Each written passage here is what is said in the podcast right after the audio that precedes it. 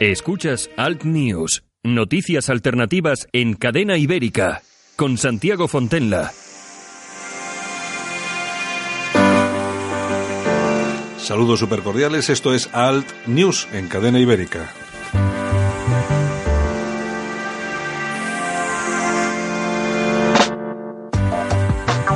Saludos cordialísimos desde los estudios de Cadena Ibérica en el País Vasco. Un día más, aquí estamos en Alt News. Javier Muñoz en la técnica, este que os habla, vuestro amigo Santiago Fontenla.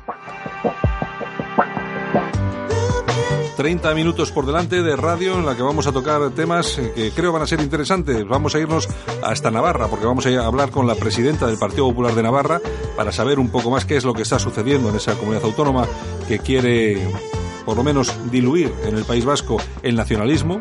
Vamos a irnos también hasta Málaga y hasta Cádiz para eh, tener y analizar las últimas noticias de lo que está ocurriendo en Italia, sobre todo con ese contrato que han firmado Liga Norte, Movimiento 5 Estrellas, que van a llevar a estos dos partidos al gobierno italiano.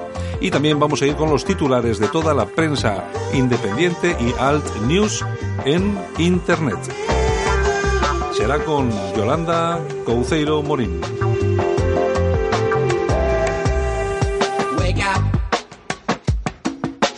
Nosotros, como cada día, simplemente queremos que paséis un rato agradable y, por supuesto, si es con información alternativa, mucho mejor. Vamos a comenzar ya. Esto es lo que va a pasar. Si le cuesta trabajo empezar el día, el aseo diario le supone un esfuerzo, le da miedo salir solo de casa, en San Camilo Ayuda a Domicilio le prestamos la ayuda que necesita. No deseche la idea sin conocer nuestros precios. Consúltelos en sancamilo.info y a través del teléfono 911-697-999. 911-697-999. Todo nuestro personal está capacitado y asegurado según legislación vigente. San Camilo ayuda a domicilio. Llame y déjenos echar una mano.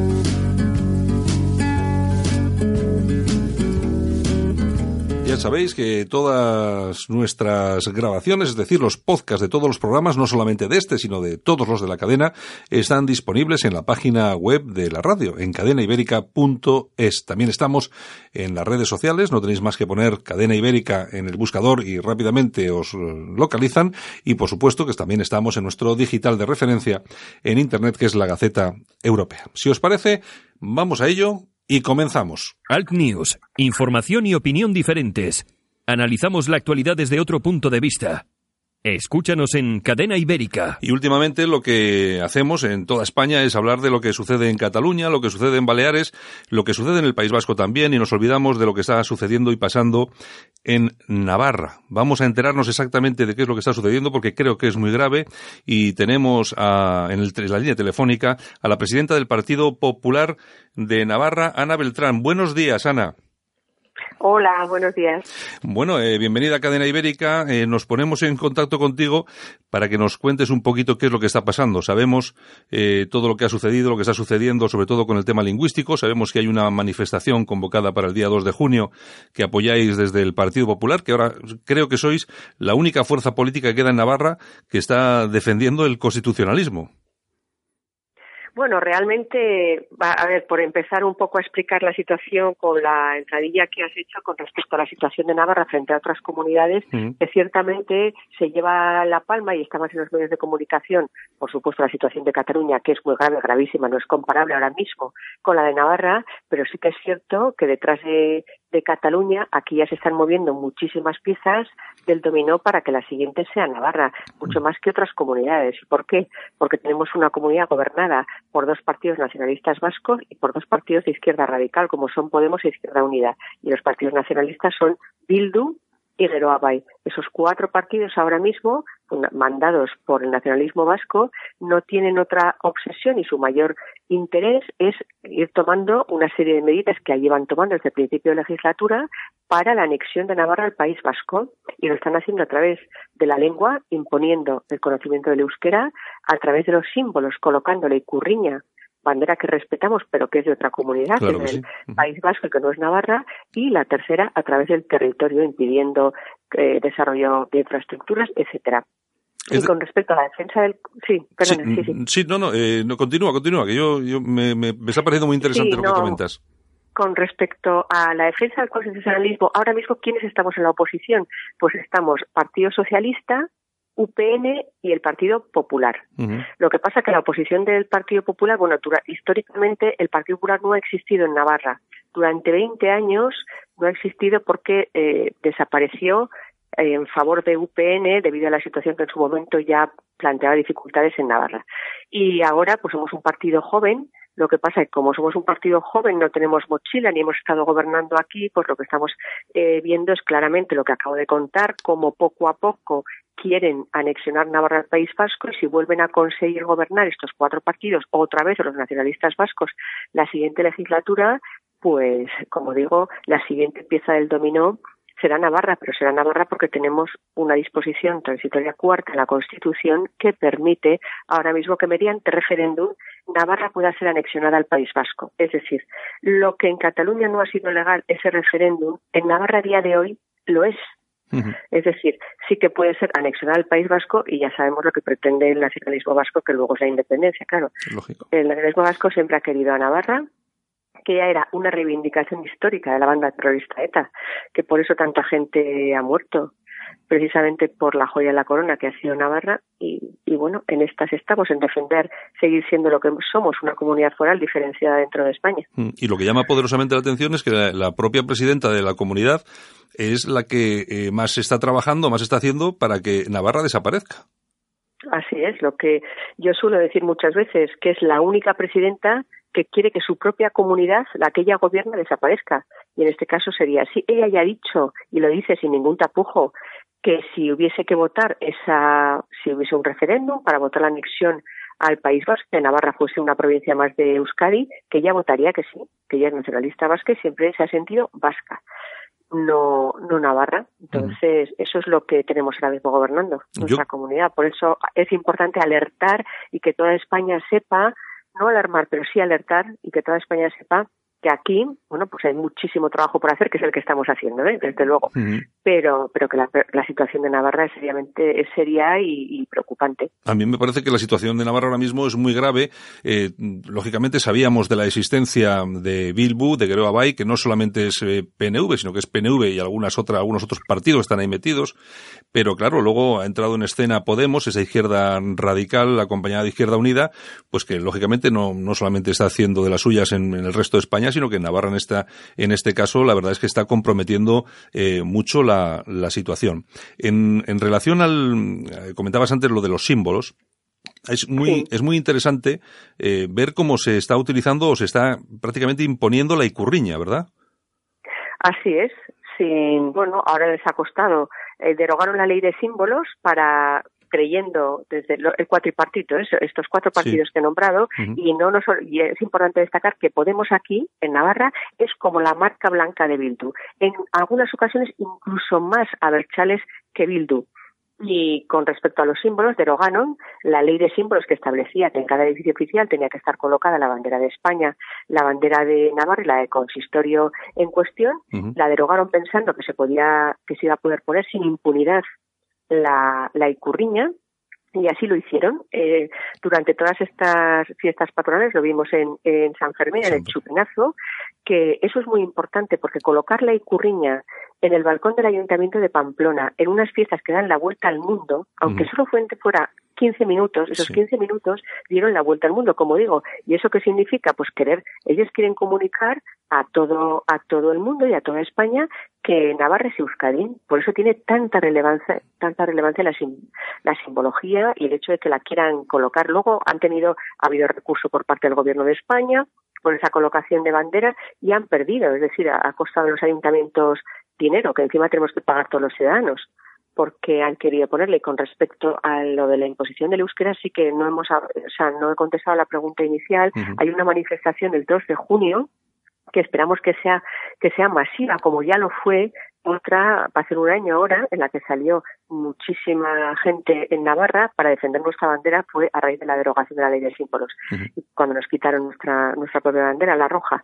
Y, ahora eh, lo que lo que pretendemos con esta manifestación es que la gente salga a la calle y decirle al gobierno de Navarra que el, la que los idiomas no se imponen y que efectivamente muchos navarros sabemos que el euskera es una lengua propia, pero que solamente la habla un 7% de los navarros, siete de cada cien, eso es muy importante. Sí, además solamente, navarros. Además solamente una zona muy concreta, ¿no? Más eh, hacia, solamente hacia el norte. en el en el norte y además lo más importante es que no es oficial no es oficial, no es cooficial con el castellano, como si lo puede ser en, Valencia, como si lo puede ser en Baleares, en el País Vasco o en Galicia, las otras lenguas. Pero aquí no lo es. Entonces, que se imponga una lengua para acceder a plazas, a plazas de médico, va en algunas, en algunas zonas de Navarra, va a puntuar más el conocimiento del euskera que el propio MIR. Además, eh, para las empresas, para contratar, empresas privadas, para contratar con la administración, cualquier licitación pública, van a tener que tener un plan de euskera y que sus trabajadores conozcan conozcan la lengua para poder trabajar con la administración. ¿Eso qué significa? Que se van a llevar todas las empresas del País Vasco y con ese objetivo lo hacen, porque no es baladín, no dan puntadas sin hilo, así de claro. Y luego también eh, lo, a mí me parece gravísimo que todos los textos, se ha aprobado un decreto, todos los textos que salen ahora de la Administración, del Gobierno de Navarra, cualquier, cualquier carta que nos llega a casa enviada por el Gobierno de Navarra o a cualquier centro de salud que llamamos o cualquier letrero, todo ya es en bilingüe, en toda Navarra, en la Ribera, que no habla nadie, etcétera. Pero en bilingüe, en castellano y en euskera, pero lo, lo, peor, a pesar de no ser de no ser lengua oficial, pero lo más grave es que encima el euskera por delante del castellano. Así está aprobado. Primero euskera y después castellano. Por eso ya es tan, vamos, es reírse tantísimo a la cara del 93% de los castellanohablantes que desde luego lo que están haciendo es conculcar y pisotear nuestros derechos y por eso salimos a la calle. Es que, claro, eh, tenemos a Bildu, Guero Abay, que sabemos exactamente lo que son, Podemos de Izquierda Unida también sabemos lo que son, eh, pero que sepamos lo que son tampoco quiere decir que ellos eh, sean personas que no tienen muy claro lo que quieren hacer y además que sepan hacerlo. Y entonces están en una operación absolutamente clara de anexión de territorio, es decir, para que Navarra tenga que ser parte de lo que conocemos como el País Vasco, e incluso ellos ya aspiran también a los territorios franceses y saben cómo hacerlo. Y en esta ocasión es imponiendo eh, las cuestiones como cuestiones como los símbolos y como el euskera y a mí lo que me llama poderosamente la atención Ana es que Navarra que siempre ha sido el paradigma siempre eh, hemos considerado que era esa reserva ¿no? de españolidad porque Navarra era era era muy España que nos encontremos en esta situación qué, qué ha pasado para que haya que haya habido esos movimientos de votos eh, para que estemos en esta en este proceso pues realmente lo que es en sí mismo el nacionalismo vasco siempre ha sido un tercio de la población navarra. Mm, aparentemente no ha ido, no ha, no ha ido, eh, no se ha incrementado. Lo que pasa es que con la unión, al aparecer Podemos, que es un partido en, en, en, Navarra cercano al nacionalismo, y unirse con la Izquierda Unida, al juntarse esos cuatro partidos, han podido arrebatar, pero solamente por un escaño, por dos escaños, o sea, 24-26. Esa es la diferencia entre las fuerzas constitucionalistas y las otras. O sea, que es una diferencia muy pequeña, pero al unirse los cuatro, lo que ha ocurrido es que hayan controlado el, poder y en ese poder, pues los que menos poder tienen, poder tienen es Izquierda Unida y los otros tres, que son los más nacionalistas, incluido Podemos, ahí lo meto también, pues están, están haciendo lo que han querido hacer desde siempre y que se han visto casi eh, que no se lo creen, que han llegado al poder mm. uniendo esas cuatro fuerzas y desde luego no van a desperdiciar la oportunidad y ellos saben hacerlo muy bien, poquito a poco, que vaya calando y sobre todo que lo más preocupante es que nos vayamos acostumbrando. Por eso no nos podemos acostumbrar a ir leyendo todos los letreros en euskera, que cuando llamemos a los centros de salud nos hablen en euskera, porque no es nuestra lengua oficial. Sí que es una lengua propia, es una lengua que, culturalmente debemos proteger, pero nunca eh, se puede se puede imponer y menos politizar con ella. ya, te, ya te digo que es que a mí me parece que Podemos es una fuerza política que ha llegado no para no para ayudar, sino para poner eh, palos en las ruedas. Eh, lo estamos viendo en todas las comunidades autónomas donde han conseguido tocar poder de alguna forma, pues estamos viendo que estos estos problemas, sobre todo el ascenso del separatismo apoyado por ellos mismos, pues están siendo pero absolutamente graves La cuestión, pues que tenemos ahora mismo eh, varios problemas, se abre otro problema muy fuerte, muy grave en Navarra, donde hemos visto casos como por ejemplo el de las agresiones a los guardias civiles y a sus novias en Alsasua, y hemos visto a Podemos en compañía de Bildu, Guero Abay y otros, pues eh, salir a la calle para sacar la cara a los, a los agresores encima, ¿verdad? Así es. Podemos, Podemos es una vergüenza, pero es una vergüenza nacional. Es decir, que se mimetizan, a mi juicio, con cada una de las comunidades para hacer daño, porque realmente no han venido ni no son, eh, desde luego, no creen en las instituciones, no creen en las instituciones, no creen en ellas y así se comportan en cada una de sus actitudes. No tienen claro su ideario, eso sí, lo que, lo que tienen claro es que no quieren que esté ninguna fuerza constitucionalista, ni el Partido Socialista, ni el Partido Popular. Eso no les interesa en absoluto. Todo lo que sea hacer todo lo contrario, sí, pero sin ninguna estrategia seria, sin, sin pensar de verdad en el ciudadano que vinieron aquí, como decían, a saltar los cielos y a el famoso rescate ciudadano, eso nada, ya estamos viendo lo que está pasando, lo de Pablo Iglesias, etcétera. Pues aquí en Navarra todo el grupo parlamentario se ha roto. Ya no existe grupo parlamentario. La que era la líder y portavoz está expulsada del partido. Están cuatro contra cuatro contra tres. Por un lado la presidenta del Parlamento. Todo el grupo parlamentario deshecho. Bueno, pues así son. Son gente que han venido sin tener ninguna formación política de verdad, sin creer de verdad en que esto es un servicio público. Y quién lo iba a pensar, ¿verdad? Pues son a los mm. que se les ha visto de verdad que han venido a servirse a ellos mismos. Mm. Eh, Ana, ¿y qué, cómo es la posición que ahora mismo mantiene tanto el Partido Socialista como UPN en relación a todo esto? Porque es lo que yo decía al principio, que vosotros ahí, el Partido Popular, efectivamente sois un partido que está dando el callo en toda esta cuestión. ¿Cómo, cómo estás viendo a tus compañeros constitucionalistas? Sí, bueno, pues los partidos, los, tanto el Partido Socialista como UPN sí que están a la altura de las circunstancias, también preocupados por la situación, también van a ir a, la manifestación. Lo que ocurre que, que, bueno, pues que también durante la etapa de, de UPN y el Partido Socialista pues se pusieron muchas y castolas, se fomentó mucho el conocimiento del euskera y luego, bueno, pues al final de aquellos barros vienen estos lodos. Entonces, eh, que lo hicieran con aquella intención, pues Puede ser, no, no digo que lo hicieran con mala intención, pero hay cosas con las que no se juega y cosas en las que hay que estar muy vigilante y siempre ha estado el Partido Nacionalista acechando y eso lo deberían haber visto ya en su momento. Sí, yo me acuerdo de actuaciones de algún, de algún presidente de la comunidad del, Partido Socialista, pues que efectivamente es lo que tú mm. dices, que había cosas, pues que, bueno, seguramente que, seguramente que hoy eh, alguna de esas cosas es eh, consecuencia de, de todo aquello. Y el gobierno, ¿Qué, qué, qué, os transmite? ¿Son realmente, son, eh, están viendo el problema, lo ven? Sí, sí, sí, absolutamente. Lo que pasa es que como ya tenemos bastante con, con Cataluña, bueno, pues yo voy, sigo informando, estoy informando constantemente, ellos están al tanto de la situación que hay, que hay en Navarra y entonces eh, ahí estamos bandeando, yo aquí haciendo mi labor de contención, de, sobre todo de denuncias, de alertar ya a, todos los medios eh, nacionales también, para que se sepa lo que aquí está pasando y que no se olvide, porque al final si todos tiramos del mismo carro, pues será, será más fácil concienciar de lo que aquí pasa, bueno, y entre todos que también los navarros estén dispuestos a mover, a sacar de las instituciones a los que nos gobiernan ahora, pero sí que el gobierno de España y el presidente están absolutamente al tanto de lo que ocurre, por supuesto.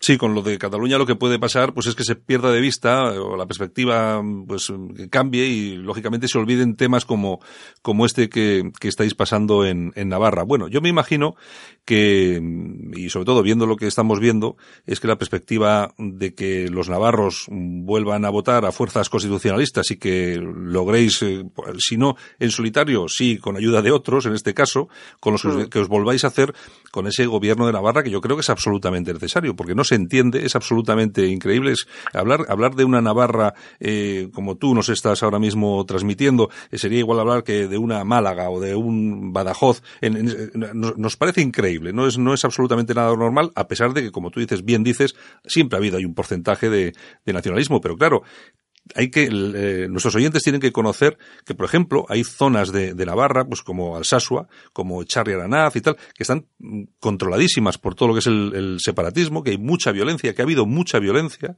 y que, por ejemplo, las fuerzas de seguridad del Estado, pues también sufren todos los días, pues lo, que es el, el, pulso con toda esta gente. Existe, todavía existe ese, ese ambiente ahí, ¿verdad? Ese ambiente ha habido, ha sido histórico de mucha violencia, sobre todo en la época en la que ETA todavía mataba, pero ahora lo que ha quedado es, eh, lo que hay es mucho miedo, Se está viendo y lo hemos leído en las declaraciones que hizo una de las de las novias de los guardias civiles agredidos, también agredida a ella. y lo que hay en Navarra también, nosotros no podemos, yo no puedo salir con mi familia por la parte vieja de Pamplona, de ninguna manera puedo salir y hay cosas en las que ya desgraciadamente tenemos que estar privados de hacerlo. ¿Por qué? Porque ahora qué ocurre? Pues ahora se ven con mayor impunidad, porque aquí gobierna Pamplona Bildu.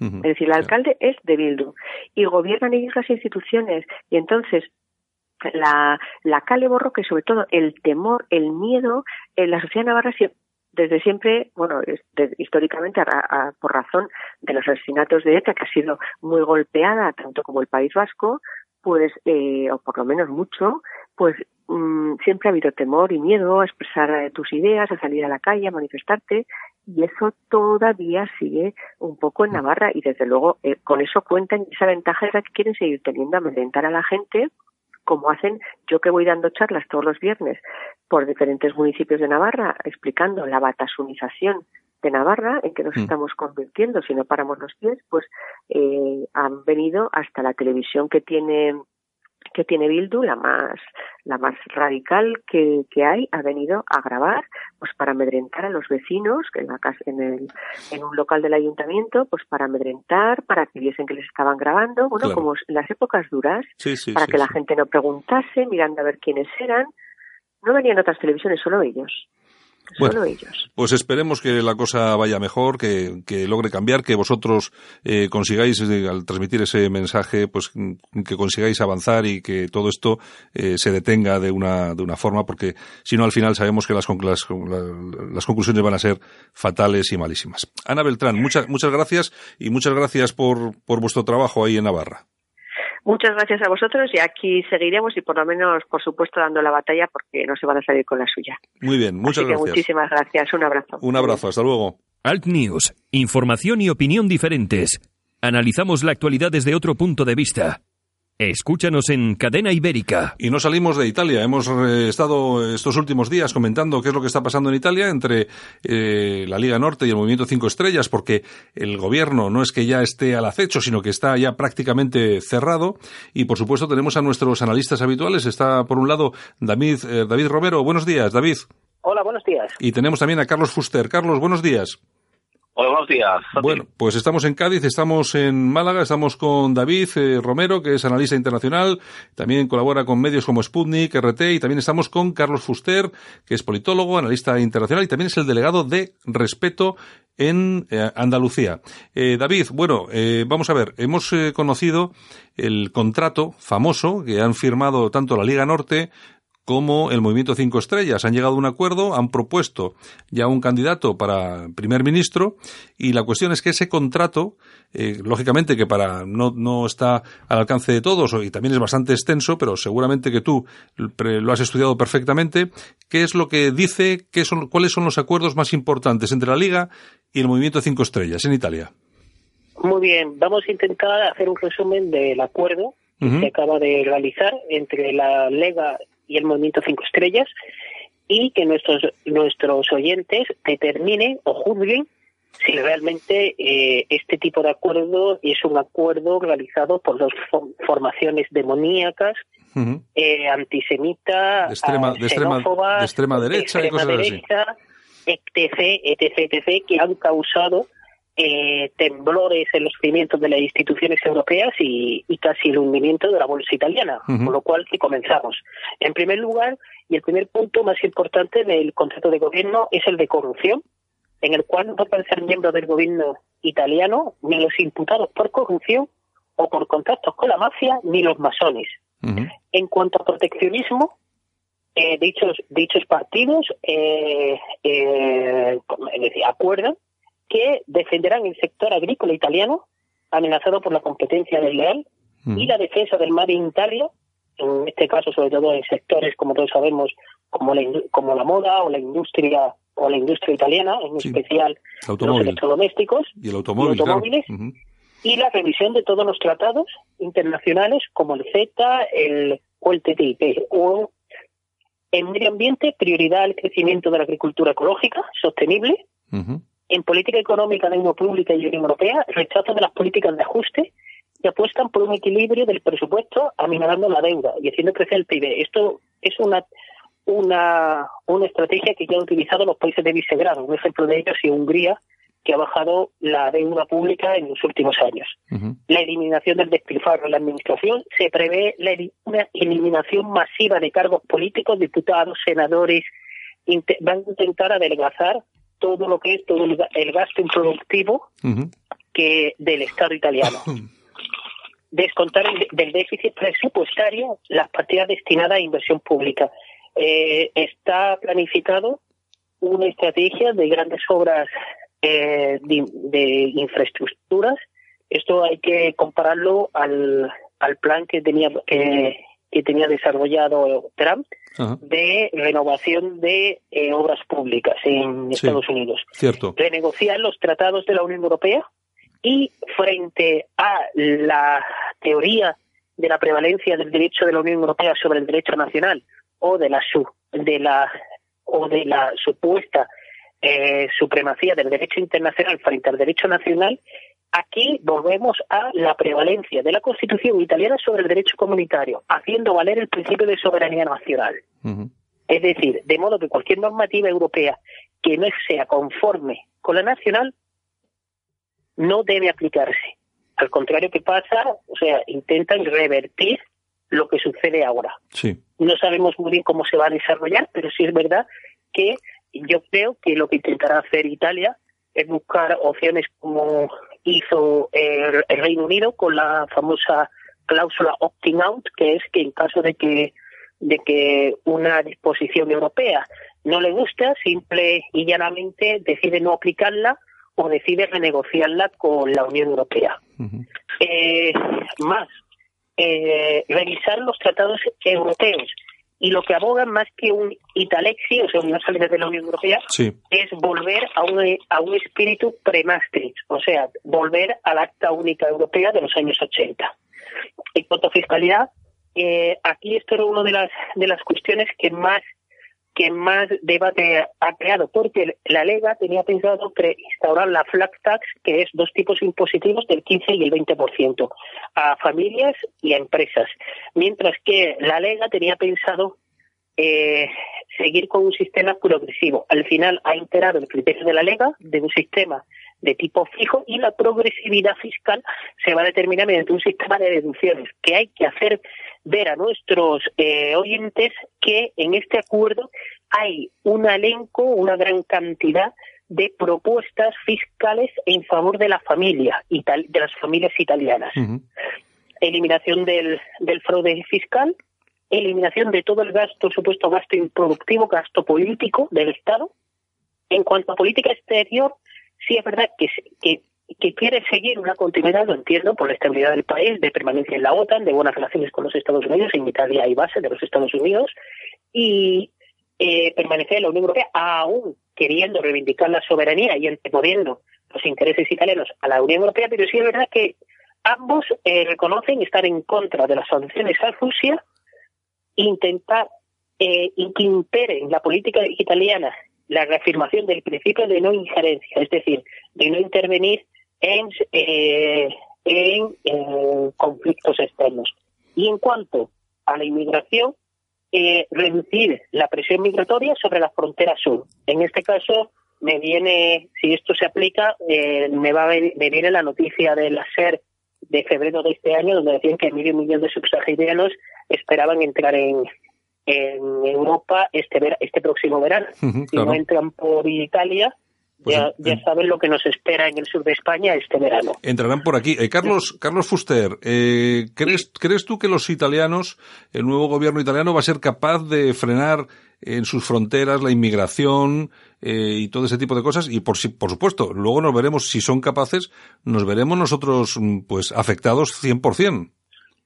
Si, si se aplican al, si se aplican al 100%, está claro que, España se va a afectada porque muchos inmigrantes van a, van a, ante la política restrictiva que el gobierno de, de, de Salvini y de Di Maio pues eh, eh, realice, pues evidentemente esto va a afectar negativamente a España. Claro, porque lo que, puede, creo que lo que, lo que, de cajón. Lo que puede, lo que puede ser una buena noticia de cara a no solamente a la soberanía italiana, sino a una defensa de otra Europa con otros, con otros argumentos y otras bases, pues eh, también tiene su lado negativo, sobre todo para países como el nuestro, que pues estamos absolutamente vendidos en nuestras fronteras y nuestros políticos lógicamente no piensan como ellos, es decir, nuestros lamentablemente es así, o sea, por desgracia el, el, la crisis política española, pues bueno, pues eh, sigue sigue instalada en lo políticamente correcto y, bueno, eh, aquí todo todo lo que sea, pues pues eh, el buenismo y fomentar la inmigración masiva es lo que está bien visto. y quien diga lo contrario, pues se no puede en fin, ya no sabemos cómo va. David, ¿alguna alguna otra algún otro punto interesante de ese de ese contrato? en cuanto bueno en cuanto a inmigración, revertir la inmigración, repatriando a los ilegales, ahí mm. se estima que de pronto se, se, compromete a repatriar a medio millón de ilegales, alejar del país a los falsos solicitantes de asilos. Hay que hablar que de los 200.000 inmigrantes eh, solicitantes de asilo que eh, hubo en Italia en el año 2016, según la CNUR, solo el 2% superaban los criterios para ser eh, considerados eh, así, o sea, verdaderos refugiados. Sí, sí. eh, cambiar el sistema de financiación de la acogida de refugiados, eso está relacionado con los famosos eh, casos que ha habido ahora mismo de barcos que recogen refugiados, pero que, han sido imputados por tener conexiones con traficantes de personas, etcétera. Revisar la normativa de reagrupamiento familiar eh, imponer el ius sanguinis, o sea, eh, en Italia existía el ius sanguinis, en la, en la última en la última legislatura el partido de Renzi, el Partido Democrático, intentó cambiar la legislación y transformarla en ius solis, o sea, el derecho de establecimiento, y se vuelve a reafirmar el ius sanguinis. Clausura inmediata de todas las asociaciones y centros de culto relacionados con el radicalismo islámico. En cuanto a trabajo, pensiones y sanidad, se ve ahí una figura social es decir, establecimiento de un salario mínimo por hora, eliminación de los contratos de aprendizaje no remunerados, o sea, los famosos becarios. Lucha contra la precariedad laboral para, para facilitar la programación de la vida de las familias, posibilidad de jubilarse antes de los 67. Inversión de unos 17.000 millones en una renta ciudadana de 780 euros. Esto es lo que se está, lo que dice la opinión pública que ha puesto los mercados en, en alerta porque dicen que en Italia eh, no, no hay capacidad económica para crear una supuesta renta o renta mínima o una, renta para todos los desempleados que estén en condiciones y que estén buscando activamente trabajo. La Lega o el Movimiento 56 dice que a partir que a tenor de eh, la bajada de inmigrantes que haya en Italia y de refugiados y la eliminación de los gastos, dice que será posible. Luego, reforzamiento de la sanidad pública con cobertura universal y en cuanto a familia, hay un elenco en el contrato de medidas para favorecer a la familia. Y en cuanto a la democracia directa, eh, fomento de un referéndum de, de, referéndums, eh, eh, tanto de un, de un referéndum revocatorio como existe en Venezuela, o sea, para derogar las leyes, y un referéndum para proponer leyes. Bueno, Esto y por último, mayor autonomía para cualquier región que lo solicite. Bueno. Eh, en, redes sociales se ha debatido mucho, se ha dicho que esto que, que esto es básicamente convertir a Italia en España, tal cual. Yo siempre digo que eh, la descentralización no es ni positiva ni negativa cuando hay lealtad institucional por parte, o sea, cuando todos los cuando todos los organismos de un Estado son leales al Estado en Italia, en Italia a lo mejor hay una descentralización y mientras que los entes administrativos descentralizados sean leales al Estado central, no pasa nada. El problema en España es que los entes descentralizados no son leales al Estado. Bueno, perdóname un segundito, eh, David. Ahora mismo volvemos, vamos a tomarnos 20 segundos. Si le cuesta trabajo empezar el día, el aseo diario le supone un esfuerzo, le da miedo salir solo de casa, en San Camilo Ayuda a Domicilio le prestamos la ayuda que necesita. No deseche la idea sin conocer nuestros precios. Consúltelos en sancamilo.info y a través del teléfono 911-697-999. 911-697-999. Todo nuestro personal está capacitado y asegurado según legislación vigente. San Camilo ayuda a domicilio. Llame y déjenos echar una mano. Eh, Carlos Fuster. Sí. Eh, vamos a ver, a mí todo esto me suena a que eh, vamos a tener problemas. Eh, además, yo creo que vamos a tener bastantes problemas, eh, sobre todo con, con, motivo de que si de verdad el, este contrato se aplica eh, tal como se está contando, nos está contando David, lógicamente va a pasar lo mismo que pasó cuando en Francia les dio por expulsar a todos los gitanos rumanos y se vinieron a España. A mí me da, me da no solamente que van a llegar por las fronteras, sino que van a llegar directamente por el interior, van a llegar todos estos, estos 500.000 que quieren expulsar, cuando vean que no pueden ponernos en un barco, en un avión, lógicamente se van a venir a España, de todas, todas. Pero Santiago, la culpa no es del gobierno italiano, la, la, la culpa en este caso, verás, hacer la culpa es de, la política española y del gobierno español que, sigue sigue obcecado en el populismo, lo políticamente correcto y en mantener en políticas migratorias, eh, en este caso, pues bueno, pues, pues bastante laxas. Está claro. Bueno, David Romero y Carlos Fuster, muchas gracias por estar con nosotros esta mañana. Y bueno, hasta, hasta, hasta mañana, sí, a ver si podemos eh, también, vamos a ver qué es lo que pasa en Italia. Yo, es que últimamente estamos pendientes porque les está costando. Parece ser que ya han avanzado un poco más, pero la, lo cierto es que les está costando un poquito ponerse, ponerse a toro. Pues venga, muchas gracias y nos volvemos a escuchar aquí en Alt News en Cadena Ibérica, ¿de acuerdo? De acuerdo. Venga, venga, un saludo, hasta luego.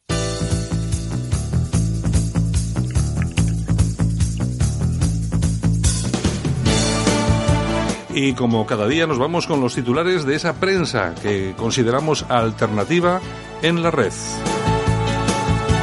Esas noticias que normalmente no aparecen en otros medios de comunicación y que te atraemos hasta Alt News aquí en Cadena Ibérica.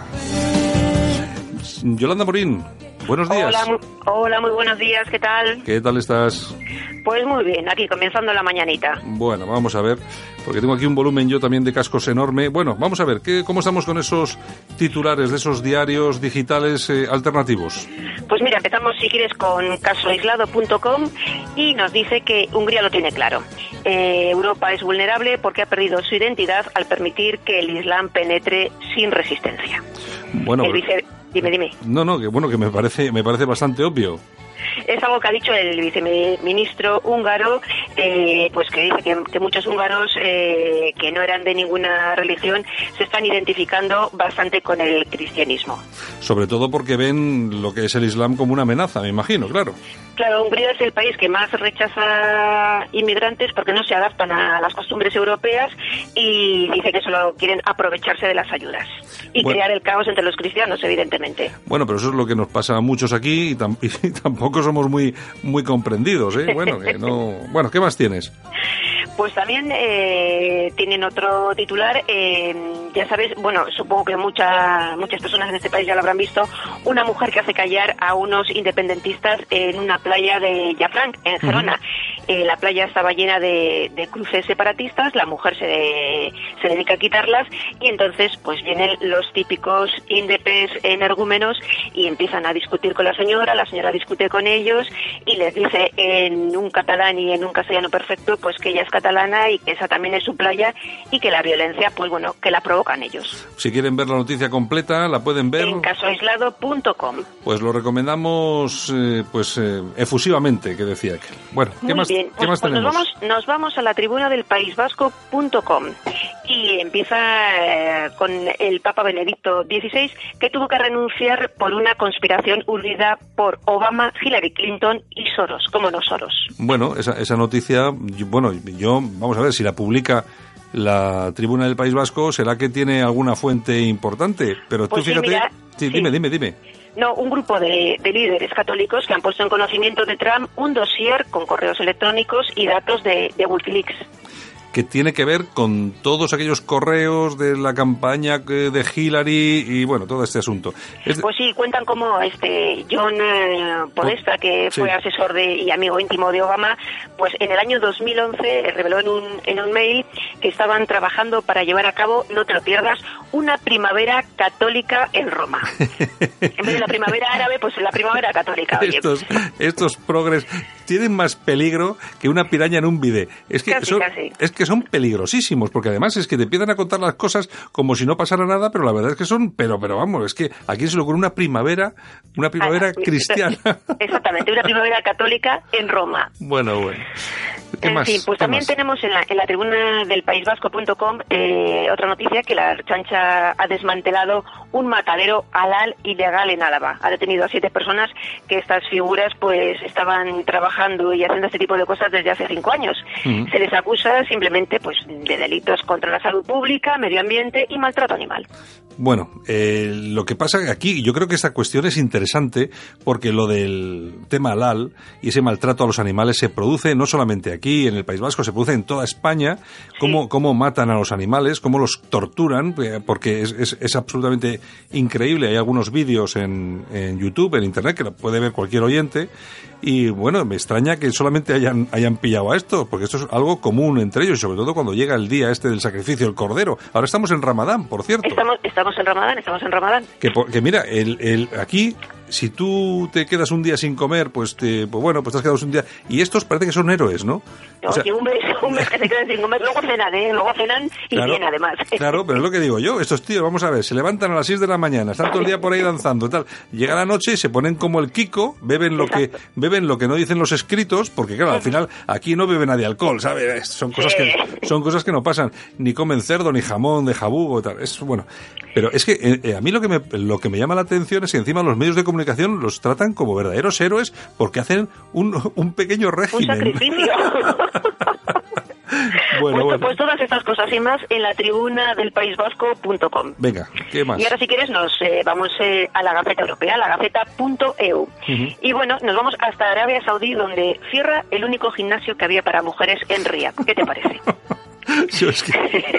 Y si te cuento por qué lo cierran, mm, no te vas a creer. Resulta que el ministro de Deportes eh, dice que en ese lugar se vulneran las leyes morales que rigen en el reino árabe.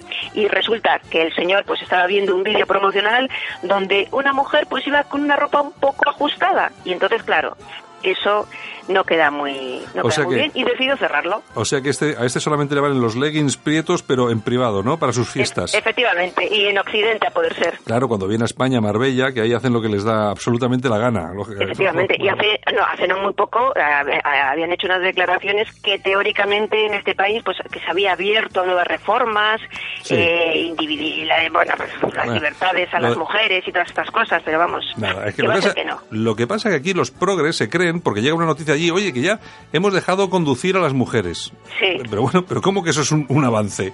Pero es que, es que las mujeres aquí llevan eh, conduciendo toda la vida. Oye, es que hemos abierto un cine, ¿no? Ahora ya lo hemos cerrado. Sí, lo hemos cerrado porque no, no, no mola. Y hemos abierto un gimnasio, no, lo hemos cerrado porque las chicas iban con ropa ajustada. Bueno, a mí, a mí me gustaría todos estos progres, pero vamos a ver, esto pasa en Arabia Saudí, pero vamos a ver, esto pasa en Irán, esto pasa en Yemen, esto pasa Sí. en todos los países musulmanes, en todos los países árabes. Sí. Eh, la mujer es maltratada, perseguida, ninguneada, y el que diga lo contrario miente. Otra cosa es que la extrema izquierda en este país sea capaz, ni más ni menos, que recibir eh, subvenciones, además bastante amplias, de países o de regímenes de este tipo y de esta condición, como por ejemplo puede ser Irán, ¿no? Y no les Claro, cuesta... luego se ponen una venda en los ojos y no pasa nada. Exacto. Luego vienen aquí a defender, dicen, a defender a la mujer. No, Sí. señores, no. Aquí los que defienden a la mujer son los que denunciamos todos los días qué es lo que está pasando aquí y allí también, no solamente lo de aquí. En fin. Efectivamente. Entonces, y bueno, dime, pues nos dime. quedamos con, con más noticias de la Gaceta.eu, pues tenemos por aquí, eh, ahora nos vamos a Alemania. Un médico denuncia que el 60% de las personas que llegan a Alemania no son refugiados, sino, y lo pongo entre comillas, turistas sanitarios. Bueno, yo me lo creo porque habrá muchas personas en esos países que eh, logran pasar el, el Mediterráneo o lo que sea y bueno, y que dicen, bueno, de- por de paso me, me cambio la dentadura. Me- sí, pero, me- pero, pero es que también quieren la Viagra, no te lo pierdas. Pero la Viagra, pero ¿cómo? Piden la Viagra. Pero ¿cómo que Viagra? Estos son unos machotes. Nada, nada, piden la, la Viagra. Y se ponen violentos y no se lo recetan. Bueno, mira, y a mí no me extraña que necesiten la Viagra, porque mira, una persona, un hombre hecho y derecho, en su país hay una guerra y no se queda para defender su patria, no es hombre. necesita Viagra, porque de hombre tiene bien poco, ¿eh? Yo lo veo así, yo lo veo así, Yolanda, yo lo veo así.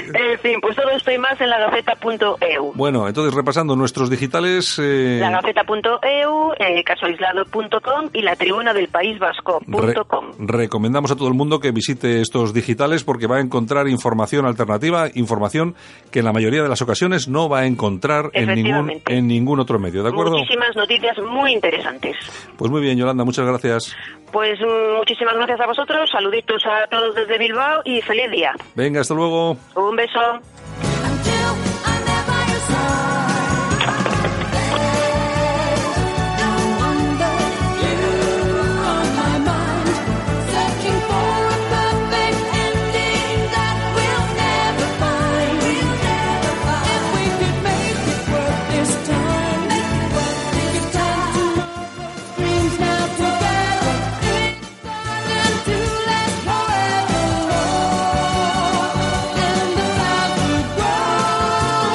Y nosotros que vamos a ir acabando, finalizando estos 30 minutos de radio que hemos realizado desde los estudios de Cadena Ibérica en el País Vasco. Un saludo muy fuerte de Javier Muñoz, que está en la técnica, de Yolanda Morín, que acaba de estar con nosotros, y este que te habla, Santiago Fontella. Mañana estamos de nuevo aquí con más noticias, más información, más entrevistas Espero que os haya gustado este espacio.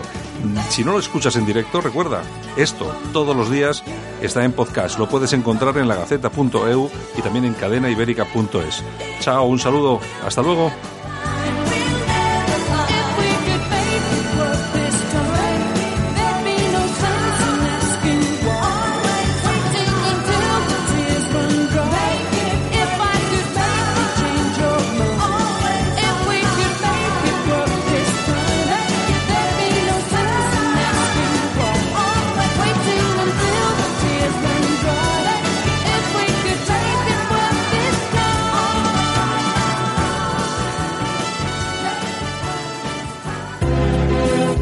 Pudiste escuchar en directo cualquiera de nuestros programas, siempre y en cualquier momento podrás hacerlo a través de nuestra web. Entra en cadenaibérica.es, elige tu programa y descárgatelo.